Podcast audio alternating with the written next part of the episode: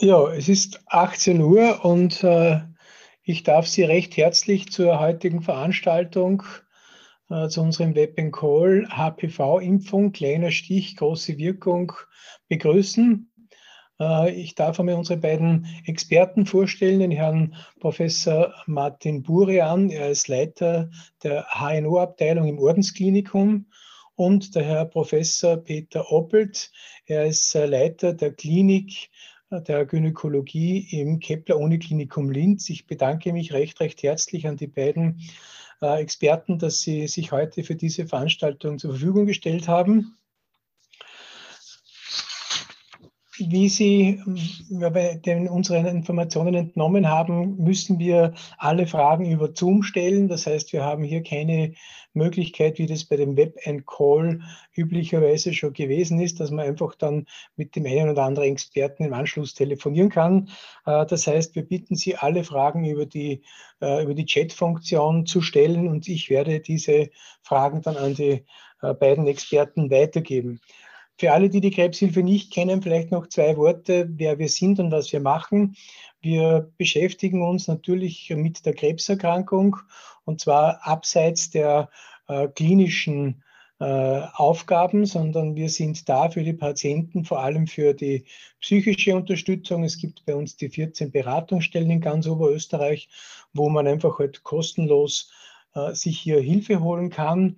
Wir haben aber auch Programme, wo wir versuchen, die ja, äh, eintreten lassen, wo wir versuchen, einfach halt die Menschen zu informieren, dass sie die eine oder andere Vorsorgeaktion machen. Und eigentlich sind wir mit diesem Vorsorgeaktion äh, machen schon bereits bei dem Thema, das heute stattfinden wird.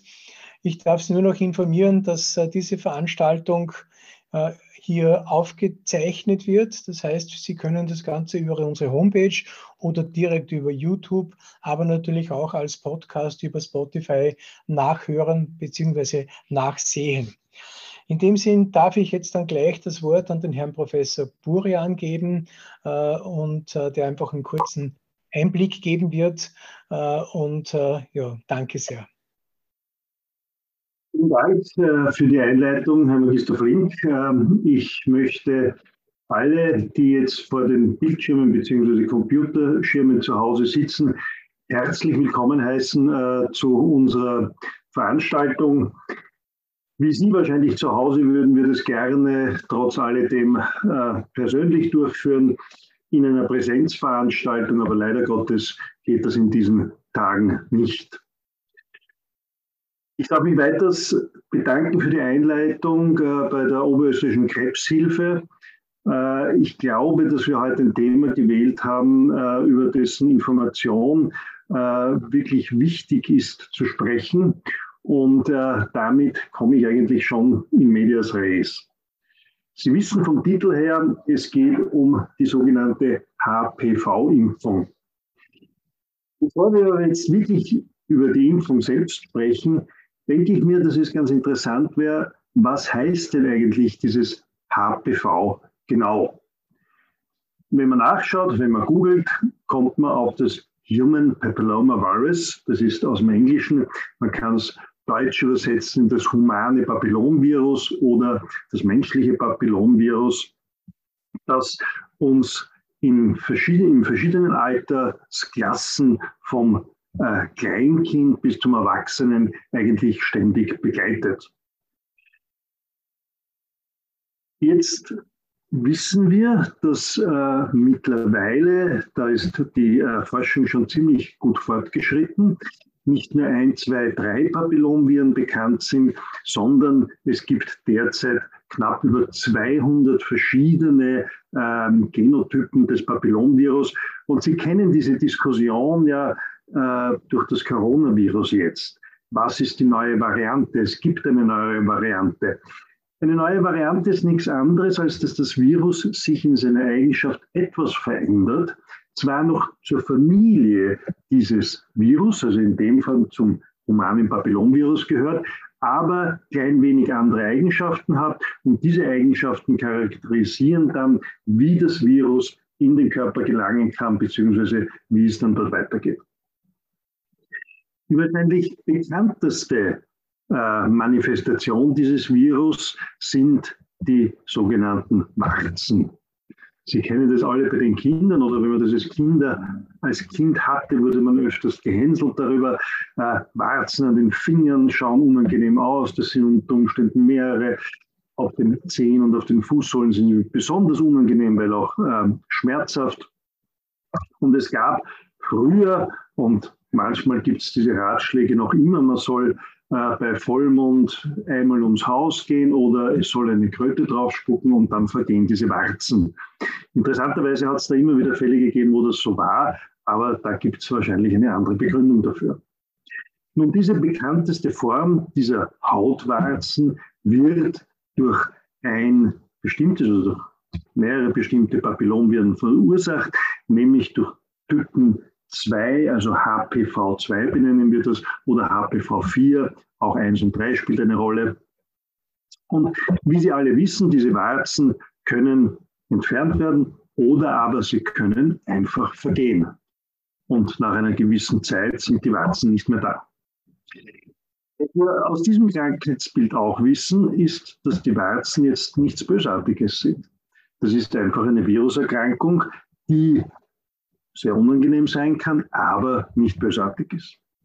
Das heißt, es muss unter diesen Viren bestimmte Stämme geben, die gutartige Erkrankungen und gutartige Gewebeveränderungen hervorrufen. Und genau das ist der Fall bei diesen Warzen. Sie sind gutartig und werden auch nicht bösartig. Im Umkehrschluss dazu aber ist anzunehmen, dass es bei diesen verschiedenen Typen des Virus auch Typen gibt, die eventuell zu bösartigen Erkrankungen führen können. Wichtig ist am Anfang zu sagen, dass das Virus selbst jetzt nicht Krebs auslöst, wenn man die bösartige Variante denkt, sondern ein, eine bestimmte Person hat eine Infektion mit einem Virustyp so und so. Und diese Infektion ist da. Nur weil diese Infektion da ist, heißt das noch lange nicht, dass diese Person Krebs bekommen muss. Und jetzt wird es dann noch komplizierter, aber äh, da wird dann der Kollege Oppel von der Gynäkologie noch Stellung nehmen, nämlich zu dem Fakt, dass es hier eine momentane Infektion geben kann, die sozusagen wieder äh, geklärt, das kommt auch aus dem Englischen, also geklärt werden kann. Das heißt, dass das Virus wieder aus dem Körper verschwindet. Und dann gibt es eben die mehr oder weniger äh, dauerhafte äh, Infektion, wo das Virus nicht eliminiert werden kann. Nun, gehen wir zum zweiten äh, Beispiel. Das betrifft jetzt eher mein Fach.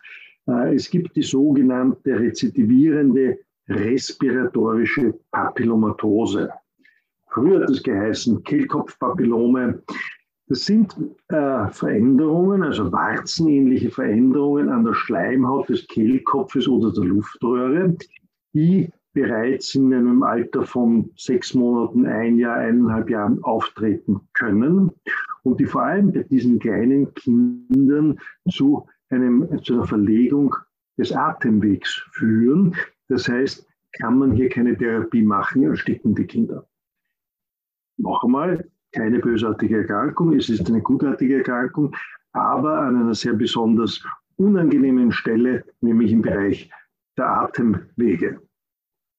Nun, äh, diese Papillomatose kann den Kehlkopf, kann die Luftröhre, kann die Lunge betreffen. Äh, Im Prinzip ist dann die Therapie eine chirurgische. Hier stehen vor allem zwei Virustypen im Vordergrund. Das ist der Virustyp 6 und der Virustyp 11.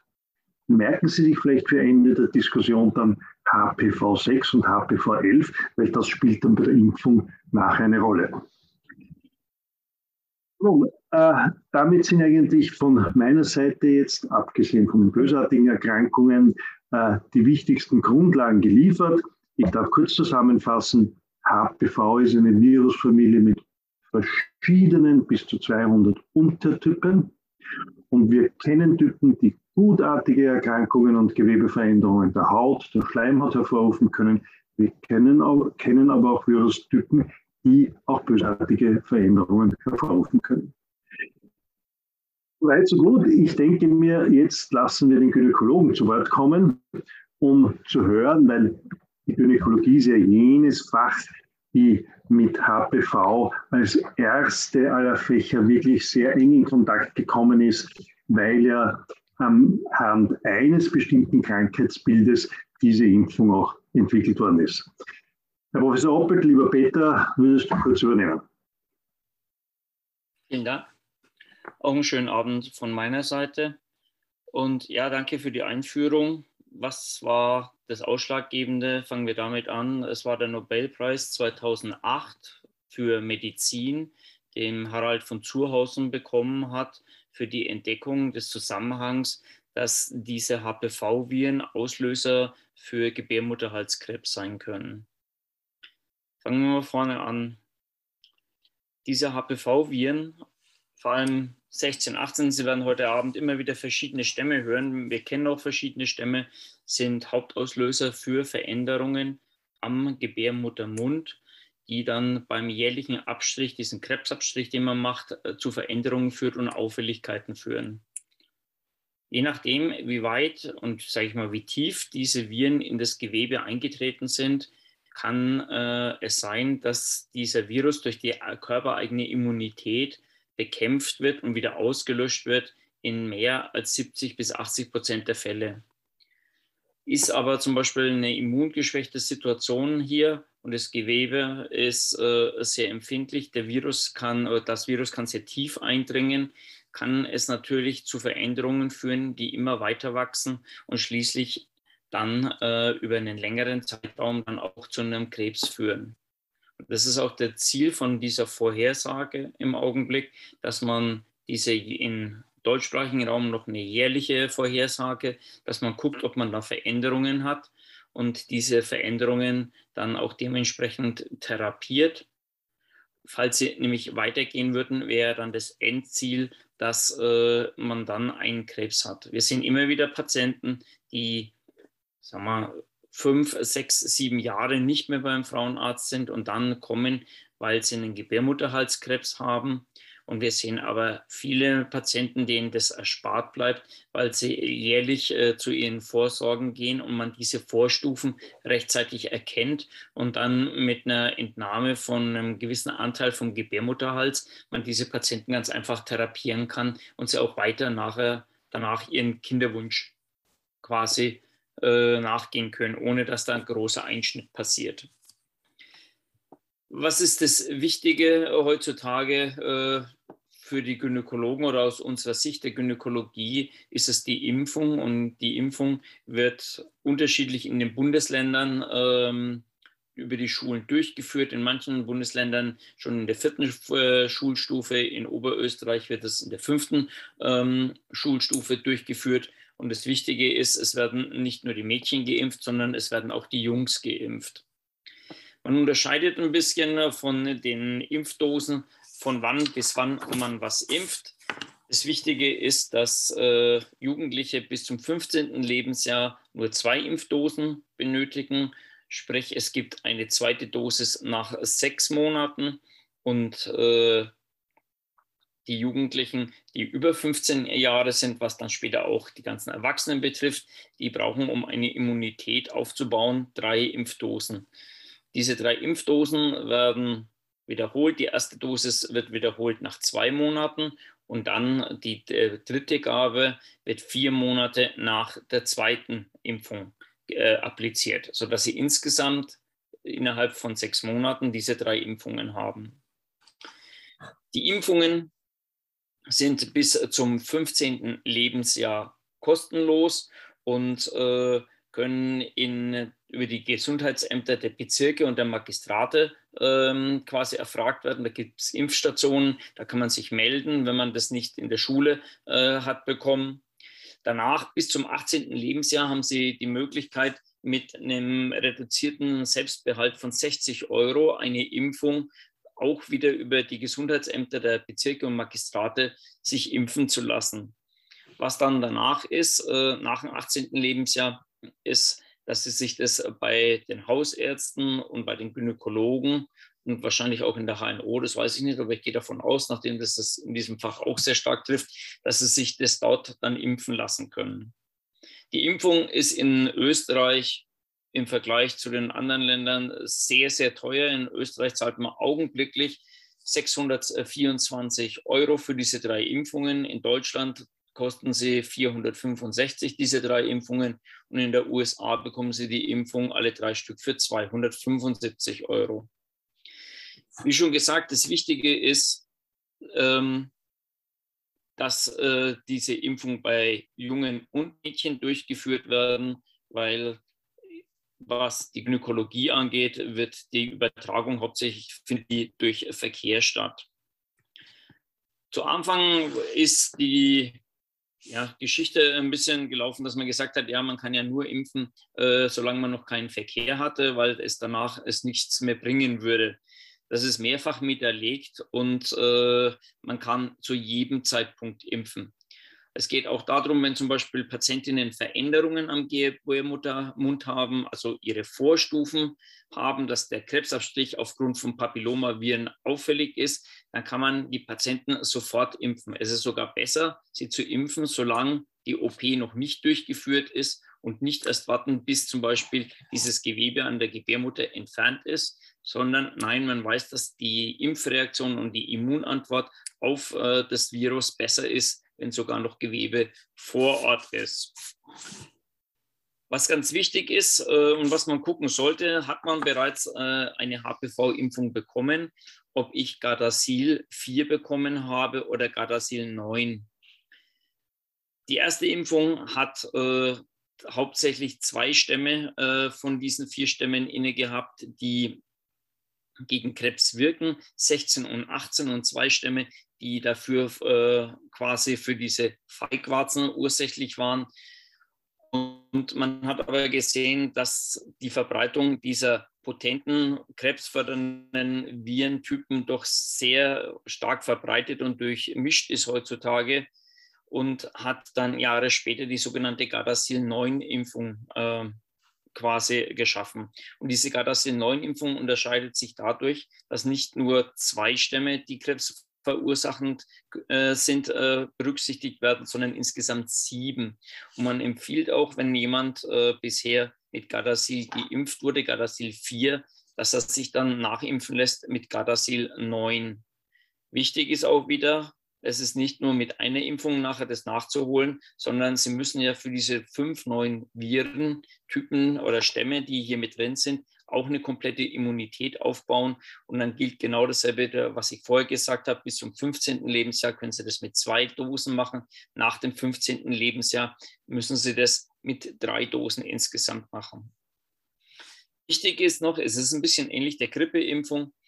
Wenn Sie Zellen haben, die schon befallen sind von dem Virus und Sie haben schon Veränderungen dran, dann hilft Ihnen diese, diese Impfung nicht in dem Augenblick. Sprich, wenn Sie schon die Grippe haben, können Sie mit der Grippeimpfung auch nicht irgendwie was äh, schützen. Aber solange diese Viren nur zum Beispiel in der Scheide sind und noch nicht ins Gewebe eingedrungen sind, kann diese Impfung Sie davor schützen, dass Sie zu dieser äh, Veränderung kommen und schließlich äh, dadurch dann Krebs entstehen könnte.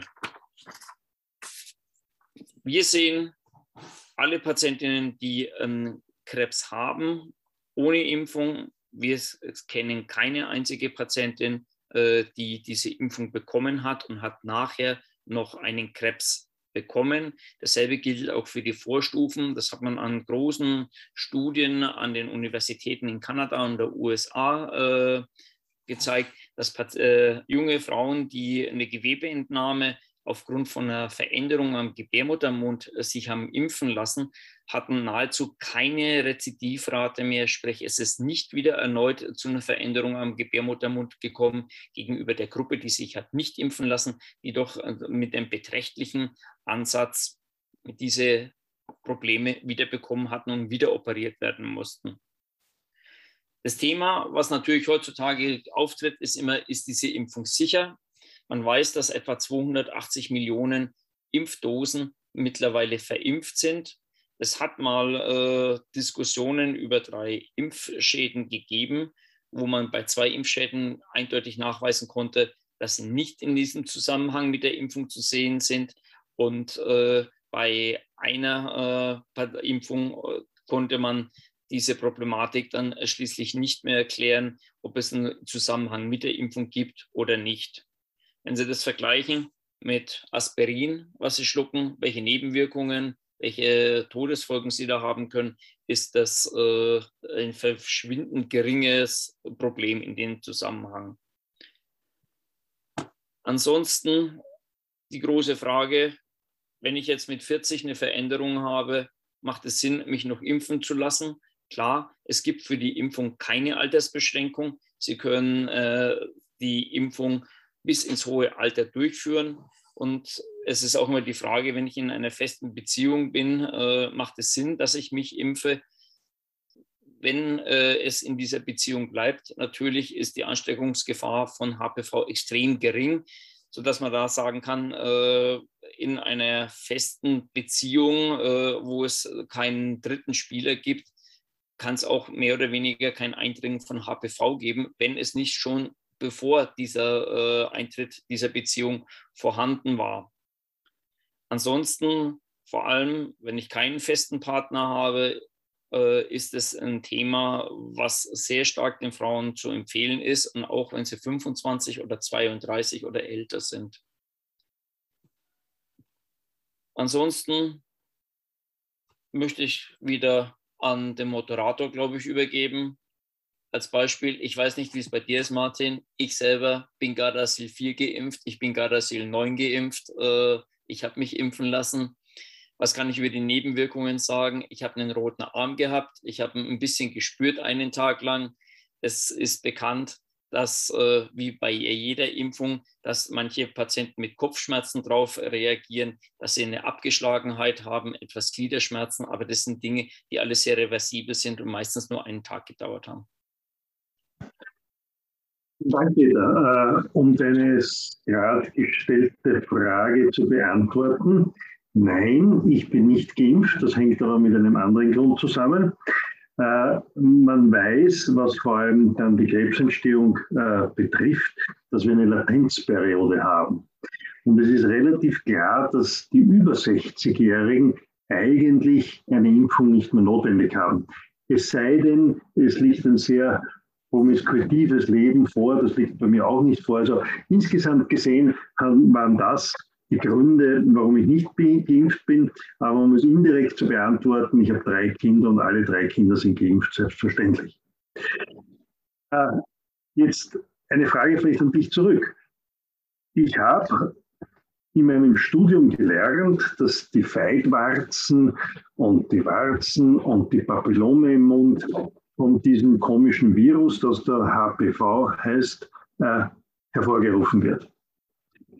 Ich habe nichts davon gelernt, dass es im Fach Hals-Nasen-Ohrenheilkunde irgendwo ein Problem, vor allem dann in weiterer Folge, auch mit einer bösartigen Erkrankung gibt.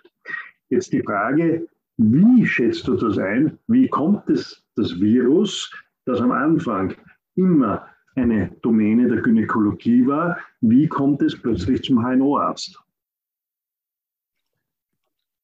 Sexualpraktiken wären ein Thema, ähm, dass sie darüber ähm, quasi über Oralverkehr weitergegeben werden. Das ist eines der Hauptthemen. Es gibt vereinzelte Fallberichte, aber das sind wirklich das sind Raritäten, wo äh, gewisse HPV-Viren äh, über Handtücher angeblich äh, von der Mutter aufs Kind direkt übertragen wurden. Es gibt auch die ominösen Geschichten. Äh, ich habe mir das in der Sauna geholt. Ja. Ähm, also die, die Geschichte mit der Sauna halte ich eher für weniger glaubhaft. Aber wie gesagt, alles, wo ein feuchtes Milieu ist, äh, besteht die Möglichkeit, dass es zu einer Übertragung kommt.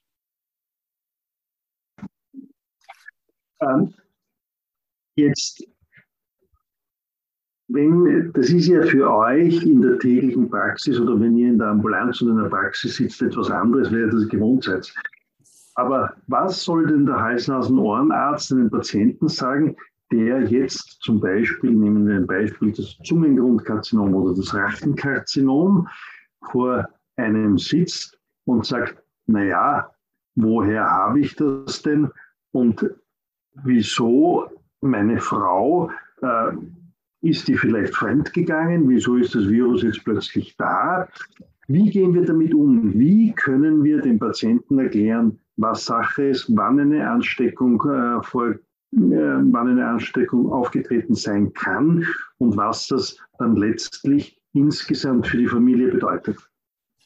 Das ist natürlich eine schwierige Frage, natürlich. Ja. Also der, fangen wir mal damit an. Ähm, der Krebs, der verursacht wird durch äh, HPV-Viren, ist ja ein Thema, was nicht innerhalb von einem Jahr passiert, sondern wir gehen von einer Latenz aus, die von vier bis sechs Jahren teilweise sogar noch länger sind. Ja. Und das ist natürlich die, dann die Frage, das ist das, was ich vorhin auch gemeint habe. Äh, eine stabile Beziehung muss man im Endeffekt rückblickend die sieben Jahre sehen. Wenn man sagt, okay, äh, in der Zeit ist nirgendwo irgendwas äh, ein Dritter im Spiel gewesen, dann kann ich natürlich sagen, ich kann verzichten darauf, ja, weil ich dann auch diese Zeitspanne quasi schon überbrückt habe. Es ist aber immer wieder ein Thema, muss ich auch sagen, ähm, wo Frauen mit Veränderungen kommen, wie HPV wir nachweisen und äh, die Frauen dann sagen, wo haben sie das her? Ja? Äh, sie sind seit 15 Jahren verheiratet. Äh, sie kann sich das, sie hat nur ihren Mann gehabt, kann das ihr Mann mitbringen. Ja? Man muss dann sagen, kann sein, aber äh, es gibt, wie gesagt, äh, die skurrilsten Geschichten, äh, wo Übertragungen nachgewiesen wurden. Ja.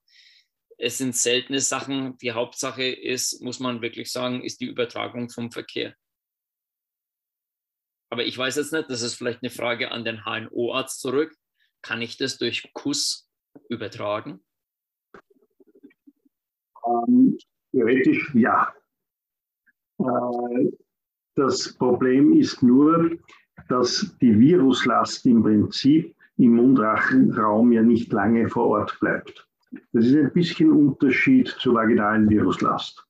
Äh, deswegen ist der reine Kuss eine, davon gehen wir aus, sehr, sehr seltene Übertragungsmöglichkeit.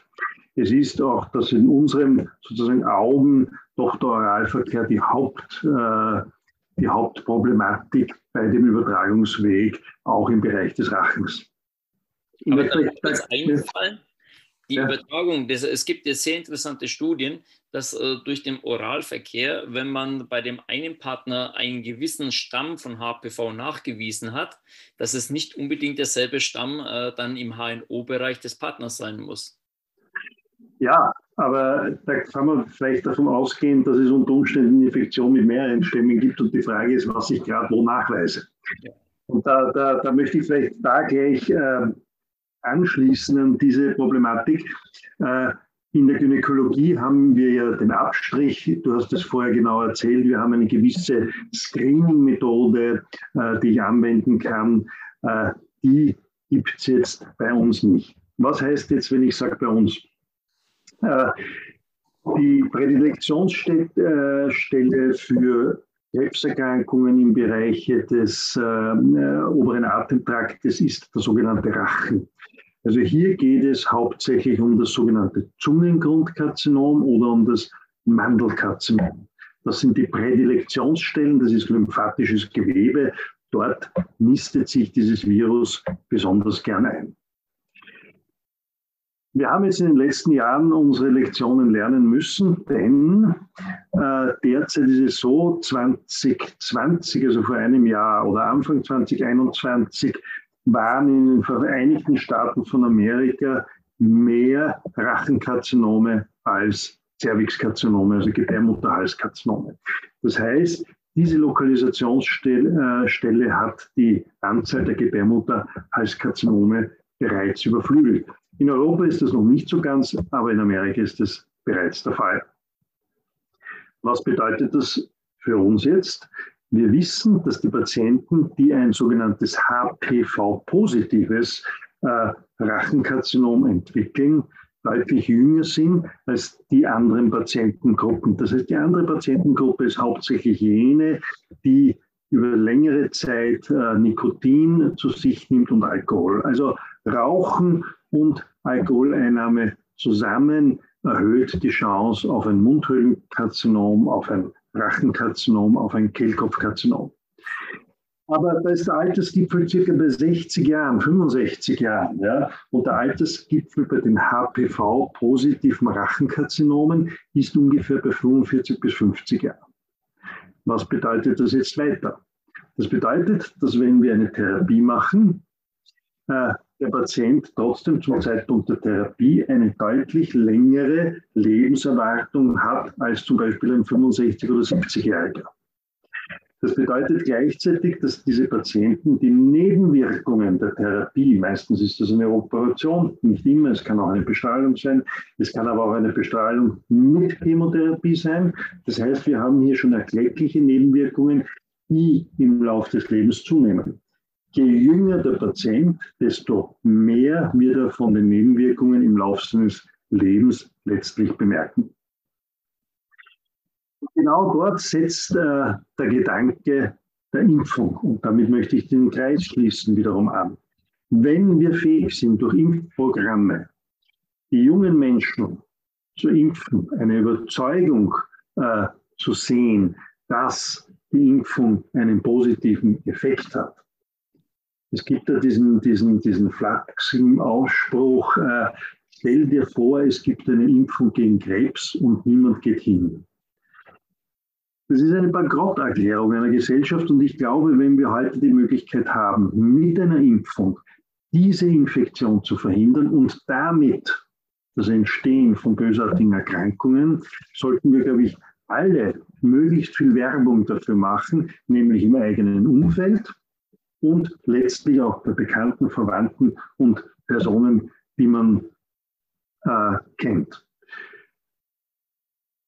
Ja, das ist eigentlich äh, die die Hauptmessage, die, die ich bringen kann, weil, wie gesagt, äh, du hast das nicht so genau ausgeführt, äh, es ist wahrscheinlich auch nicht notwendig, aber die Folgen einer Therapie bei einem Gebärmutterhalskarzinom oder die Folgen einer Therapie bei einem Rachenkarzinom sind für den einzelnen Patienten nicht gering. Und ich glaube, wenn wir da den jüngeren Menschen die Chance geben können, das nicht erleben zu müssen, tun wir gut dran und sollten das im Weiteren auch unterstützen. Herr Magister Flink. Darf ich vielleicht noch was sagen? Ja. Weil du, weil du sagst, ähm, man geht in Australien. Australien hat ein sehr stringentes Impfprogramm ähm, und äh, auch ein Vorsorgeprogramm, was sich deutlich unterscheidet vom deutschsprachigen, also sprich auch Deutschland, Österreich, Schweiz. Ähm, dass man davon ausgeht, dass man 2025, 2028 den Gebärmutterhalskrebs so weit ausgerottet hat, dass es zu den seltenen Erkrankungen gehört. Mhm. Jetzt ist es ja noch eine Erkrankung, sage ich mal, die ins Repertoire äh, von jeder größeren Klinik gehört. Dort wird es sein, dass es nur noch Zentren vereinzelt gibt, die haben sowieso sehr stark zentralisiert, aber noch weniger, dass sie dann für die Behandlung eine Riesenstrecke äh, fliegen müssen um die Bedeutung von diesen Viren auch nochmal zu erheben, ähm, es laufen im Augenblick Untersuchungsprogramme in der Gynäkologie, die diesen jährlichen Test äh, zum Gynäkologen mit dem Krebsabstrich, mit der sogenannten Papa-Nikolau-Färbung, wo man diese Zellen oder Veränderungen des Gebärmuttermundes anguckt, die werden flach fallen. Äh, es wird so sein, dass man nur noch einen Abstrich macht und guckt, kann ich das Virus in der Scheide nachweisen, ja oder nein. Und man muss sagen, wir sind da eigentlich hinten dran. Schauen wir uns die Türkei zum Teil an. Da bekommen die Frauen ein gewisses Set nach Hause gesteckt. Das schaut so ähnlich aus wie ein Tampon. Das wird dann wie ein Tampon in die Scheide eingeführt. Da ist ein Griff außen, den dreht man dreimal rum. Danach wird es entfernt, kommt in die Hülle und wird eingeschickt. Und erst wenn sie dann äh, positive HPV-Viren nachweisen können, werden sie dann im Rahmen des Gesundheitschecks an eine Spezialeinheit äh, weiterverwiesen und ansonsten bekommen sie in zwei Jahren wieder so ein Stäbchen Und das wird wahrscheinlich auch die Zukunft sein. Der Gynäkologe wird sich gewöhnen müssen, dass dieser jährliche Abstrich, den wir im Augenblick machen, das wird nicht die Zukunft in unserem Fach sein.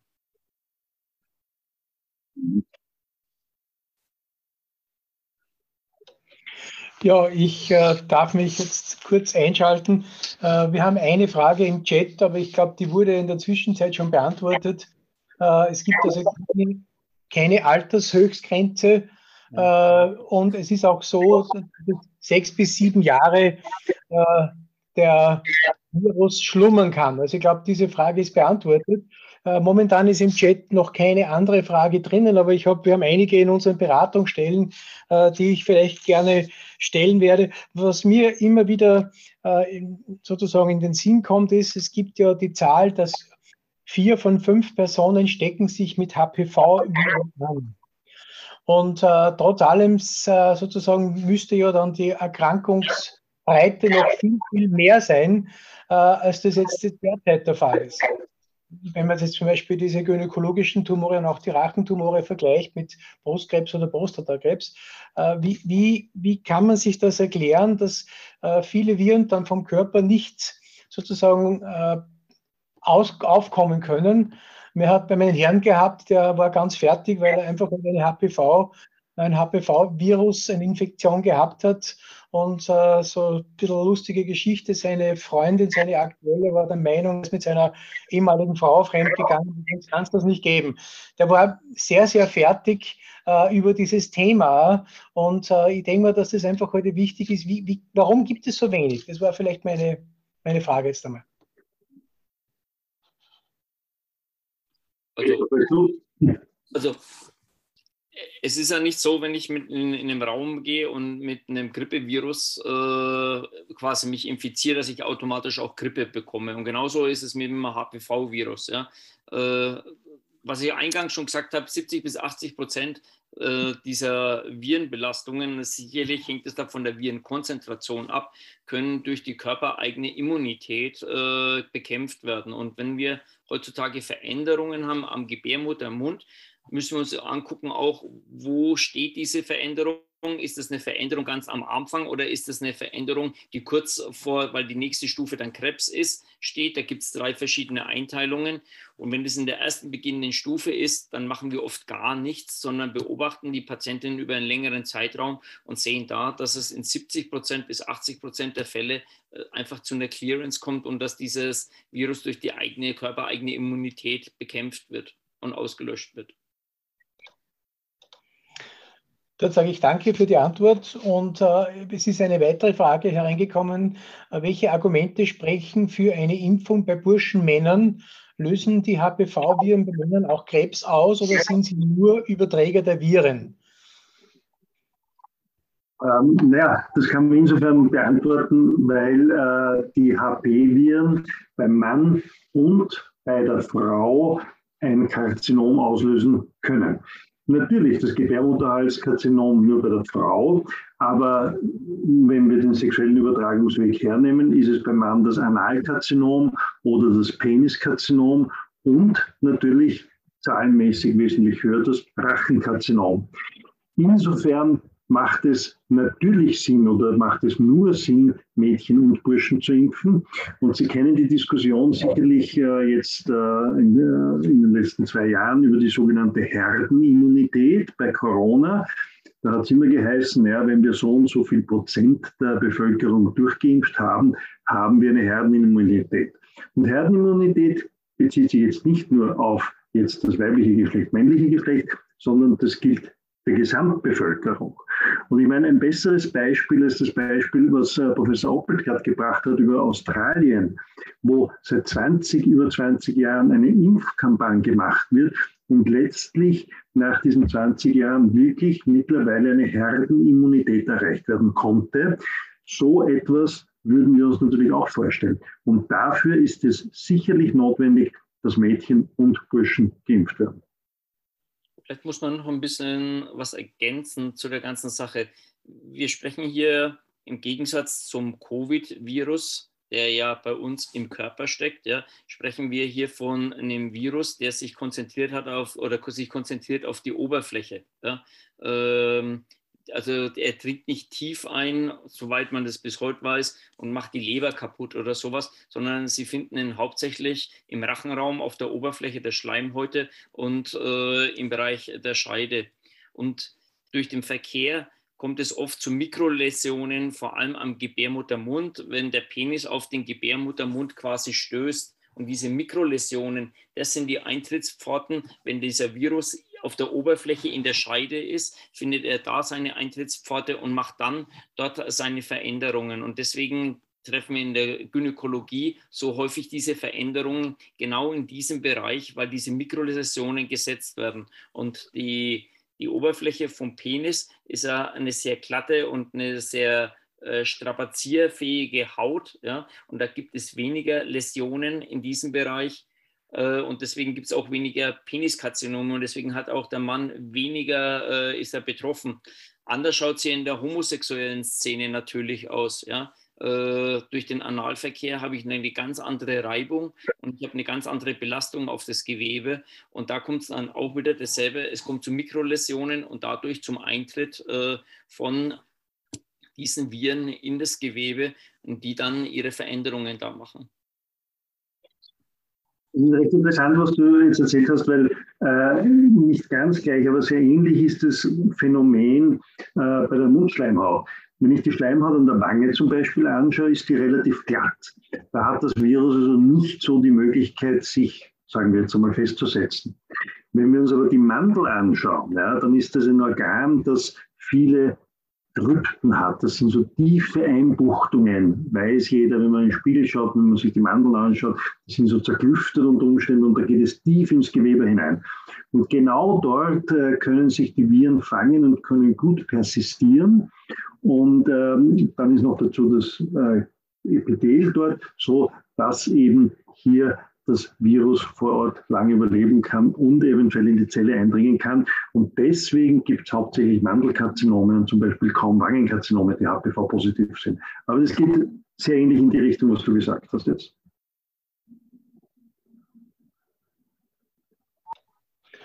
Danke sehr. Ich hätte noch eine Frage jetzt aus unserem Fundus heraus. Äh, wer, wer impft die Männer? Also das heißt, wenn sozusagen ein Mann und außerhalb des Schulimpfprogrammes äh, sich hier die Impfung geben lassen möchte, äh, die Urologen angeblich machen das nicht so, ist zumindest damit die, das Feedback von den Menschen, die in der Beratung bei uns waren. Also wo, wo kann ein Mann hingehen und sich impfen lassen? Also wir impfen ganz viele Männer in der Gynäkologie, in der Ordination. Wenn die Partnerin befallen ist, kommen die Männer mit und lassen sich auch impfen. Und äh, das Traurige, was man ja sagen muss, äh, die Gebietskrankenkasse äh, oder jetzt heißt der Ober, die österreichische Kasse ersetzt die Kosten leider nicht. Patienten, äh, die eine Zusatzversicherung haben, die bekommen ja hohe Anteile, ich glaube bis zu 70 oder 80 Prozent der Impfung wieder ersetzt. Und äh, es hat noch kein einziger äh, ein Problem gehabt, hinterher die Kosten für eine HPV-Impfung bei ihrer Kasse einzureichen von den Männern, obwohl sie von einem Gynäkologen geimpft worden sind. Impfen darf eigentlich jeder approbierte Arzt, muss man sagen. Ich wollte das nur mal betonen. Ich glaube, äh, jeder praktische Arzt kann impfen oder soll impfen. Ähm, ich glaube, dem ist nichts hinzuzufügen, weil äh, das ist eine ärztliche Tätigkeit und wenn eine Indikation da ist, dann äh, wird die auch umgesetzt. Und wenn zu uns jemand kommt und sagt, er möchte eine HPV-Impfung, werden wir das, wenn die Indikation passt oder beziehungsweise die, der Moment da ist, wo, das, wo geimpft werden soll, natürlich machen. Dann möchte ich noch, noch einmal eine Frage stellen. Äh, macht, es, macht es Sinn, wenn man sich impfen lässt, wenn man schon positiv ist bzw. war? Also wenn der HPV-Infektion schon da gewesen ist, wir hatten, hatten ein Ehepaar bei uns in der Beratungsstelle, äh, die beide halt hier diese, äh, diese Frage wissen wollten. Also ich kann jetzt nur für mein Fach sprechen. Ja? Äh, in meinem Fach ist es so, dass dadurch oft die das Virus immer noch vorhanden ist. Ja, ich habe zwar das Gewebe, was äh, eine Umwandlung in äh, Richtung bösartiges äh, Gewebe durchgemacht hat, entfernt, aber die Viruslast ist noch da. Und das ist das, was ich mit, der, mit den Studentinnen erzählt habe, die geimpft worden sind, hatten äh, nahezu gar keine Gefahr mehr, dass sie wieder das entwickeln, dasselbe Problem. Und äh, die Gruppe, die nicht oder mit Placebo geimpft worden ist, erheblichen Teil wieder dieselbe Problem, sprich es sind Rezidive aufgetreten, sodass die Patientinnen zum Teil wieder geimpft werden, äh, wieder operiert werden müssen. Also die Impfung schützt auch wenn man bereits betroffen ist. Aber ist das Gewebe schon in der Veränderung, dass es eine Veränderung durchmacht? In dem Fall kann die Impfung nichts reparieren. Sie repariert nichts, sie kann nur was verhindern. Ja, zusätzlich, wie du das vorher schon erwähnt hast, haben wir beim novalenten ähm, äh, Impfstoff sieben High-Risk-Viren dabei. Das heißt, sieben Viren, die potenziell eine bösartige Erkrankungen hervorrufen können. Und wenn ich jetzt jemanden impfe und der hat zum Beispiel eine HPV-16-Infektion, äh, ja, dann ist er für die Zukunft gegenüber den anderen High-Risk-Virustypen geschützt. Die Chance natürlich, ob man sich dann noch einmal mit einem anderen äh, Virustyp an, äh, ansteckt, die mag zwar gering sein, aber sie ist nicht unmöglich. So habe ich sozusagen hier einen äh, zusätzlichen positiven Effekt. Und man muss eins noch dazu sagen, wir reden die ganze Zeit über Krebs. Viele Leute sind ja auch von diesen Papillomen, diesen Feigwarzen betroffen und was die Patienten oft plagt, weil sie immer wieder kommen und immer wieder eine Feigwarze haben. Auch genau die Patienten sind wirklich maximale Nutznießer, wenn sie sich impfen lassen, weil sie dadurch das Wiederauftreten von diesen Feigwarzen nahezu auf Null drücken können. Also in diesem Bereich ist es die Impfung wirklich ein Mega-Gewinn für diese betroffenen Patienten. Ich habe ganz am Anfang erzählt von dieser respiratorischen Papillomatose, von diesen Kleinkindern, die im ganz jungen Alter diese Kehlkopfpapillome entwickeln. Woher kommt das? Das kommt eigentlich in den meisten Fällen, wo kann sich ein Kleinkind anstecken? Das kommt daher, dass die Mutter Papillome hat, beziehungsweise Kondylome hat. Und äh, beim Geburtsvorgang, wenn das Kind durch den Geburtskanal tritt, es zu einer Ansteckung kommt. Was sind die Haupttypen von Kondylomata? Virus Typ 6 und Virus Typ 11. Und genau denselben Virustyp haben wir bei den Papillomen. Und äh, wir wissen aus den australischen Daten, dass dort die Anzahl der respiratorischen Papillome genauso zurückgegangen sind, noch nicht so wie das Gebärmutterhalskrebs, aber genauso zurückgegangen sind, weil eben die Impfung bei so vielen Leuten angekommen ist. Also wirklich ein positives Zeichen auch in der Richtung, neben Krebs, sondern auch bei gutartigen Veränderungen. Äh, ich hätte noch eine Nachtrag zur Impfung. Ähm, es ist in unserem Bereich fast nicht mehr so. Es gibt eigentlich zwei Impfungen. Es gibt die Gardasil-Impfung und es gibt Cevarix. Ich weiß jetzt gar nicht mehr, ob es noch auf dem Markt ist. Es gibt Länder, die impfen noch Cevarix. Und Cevarix äh, hat den großen Nachteil, dass es nur zwei Krebsstämme in, insgesamt beinhaltet, ja, gegenüber den sieben Krebsstämmen äh, und den zwei Papilloma-Stämmen, die Garacil beinhaltet. Also Cevarix hört man ganz selten noch. Ich weiß gar nicht, ob es in Österreich noch auf dem Markt ist. Eine Frage, die immer wieder aufgetaucht wird, wie stelle ich eine Infektion bei mir fest? Äh, wie, wie erlebe ich das, dass ich jetzt einfach halt nicht den Gebärmutter- äh, oder Rachenkrebs habe, sondern die Infektion selber? Die Infektion in unserem Bereich läuft eigentlich immer stumm ab. Das heißt, äh, man merkt eigentlich nichts davon. Da könnte man sagen, wir machen sofort einen Abstrich, so wie in der Gynäkologie. Das funktioniert aber leider Gottes im Rachen nicht oder zumindest nicht repräsentativ gut. Das heißt, es gibt noch keinen einzig zugelassenen Test oder Abstrichtest, äh, dass ich eine Racheninfektion mit einem äh, Papillonvirus nachwe also nachweisen kann, verlässlich nachweisen kann. In der Gynäkologie ist es die Domäne äh, des Abstrichs, des Krebsabstrichs. Und auch wenn ich den heutzutage diesen normalen Krebsabstrich mache, äh, schreibt uns der Pathologe oder Zytologe in dem Fall in den Bericht hinein, dass er Veränderungen, dysplastische Veränderungen im Zusammenhang mit der HPV-assoziierten, also in der Verbindung mit diesen Viren nachweisen kann. Also das ist eine Domäne des Krebsabstriches. Dazu vielleicht eine Folgefrage. Was macht dann der HPV-Test, der ja alle drei Jahre äh, von den Frauen durchgeführt werden sollte, wobei ja dann dieser PAP-Test ja dann ausgesetzt wird in diesem Jahr? Ja, das Problem ist ein bisschen, äh, man hat die Rechnung ein bisschen ohne den Wirt gemacht. Äh, es wird empfohlen, das ist richtig, alle drei Jahre statt dem Krebstest einen HPV-Test zu machen. Äh, das Problem ist bloß, dass diese Kosten nicht übernommen werden. Diese hat die Patientin selber derzeit noch zu tragen. Und man kann eigentlich, wenn man sich die vor allem anglosprachigen Länder anguckt, die Krebsabstrich dann in den zwei Jahren dazwischen streichen, weil die Aussagekraft äh, von einem HPV-Test, wenn der negativ ist, äh, eigentlich für diese Jahre komplett ausreicht. In Deutschland können Sie im Augenblick wählen, äh, ob Sie äh, den normalen Krebsabstrich machen wollen oder ob Sie in die andere Gruppe gehen möchten, wo Sie einen HPV-Abstrich nur alle weiß nicht, zwei oder alle drei Jahre bekommen. Also da geht man jetzt schon in diese, das ist eine ja, Wahl im Endeffekt, was die Patientin hat. Und das wird jetzt noch zwei Jahre gehen etwa. Und danach wird, äh, werden diese Daten ausgewertet. Und wie gesagt, was ich vorhin schon gesagt habe, es wird das Bild vom niedergelassenen Gynäkologen meiner Meinung nach massiv verändern in der nächsten Zeit. Dann äh, hätte ich noch eine Frage, inwieweit das Kondom als Schutz äh, bei der HPV-Übertragung, Virenübertragung helfen kann. Gut, es schützt komplett, ja, solange der, das Kondom nicht zerreißt, äh, haben sie einen nahezu hundertprozentigen Schutz, muss man sagen. Ja.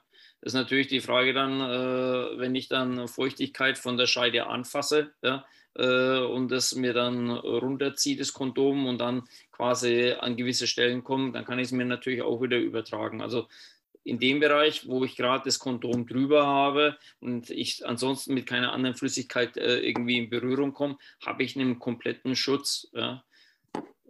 Ziehe ich es runter und es ist Scheidenfeuchtigkeit dabei und ich komme an den Mund, dann habe ich im Augenblick natürlich damit eine Übertragung in den Mundbereich.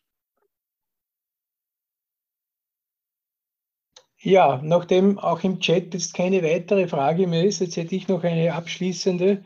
Äh, und zwar, wenn man eine, wie man die Impfung kombinieren kann. Wir sind ja momentan von anderen Impfungen sehr, sehr äh, umgeben. Und jetzt ist die Frage, wie kann ich die HPV-Impfung, sollte jemand heute äh, gewinnen werden konnten, können, dass er sich impfen lässt. Äh, wie schaut das aus mit einer Kombination zu anderen Impfungen? Also das Wichtigste ist, glaube ich, dass man sich heute im Augenblick Covid zuerst impft. Ja? weil die Folgen können äh, bei Weitem schlimmer sein äh, als die im Augenblick äh, von HPV, weil das ja eher eine langsame, schleichende Krankheit ist. Man kann in Abstand, man sagt Abstand zu, zu den Covid-Impfungen sollten mindestens zwei Wochen sein und danach könnten Sie äh, jederzeit diese Impfung draufsetzen.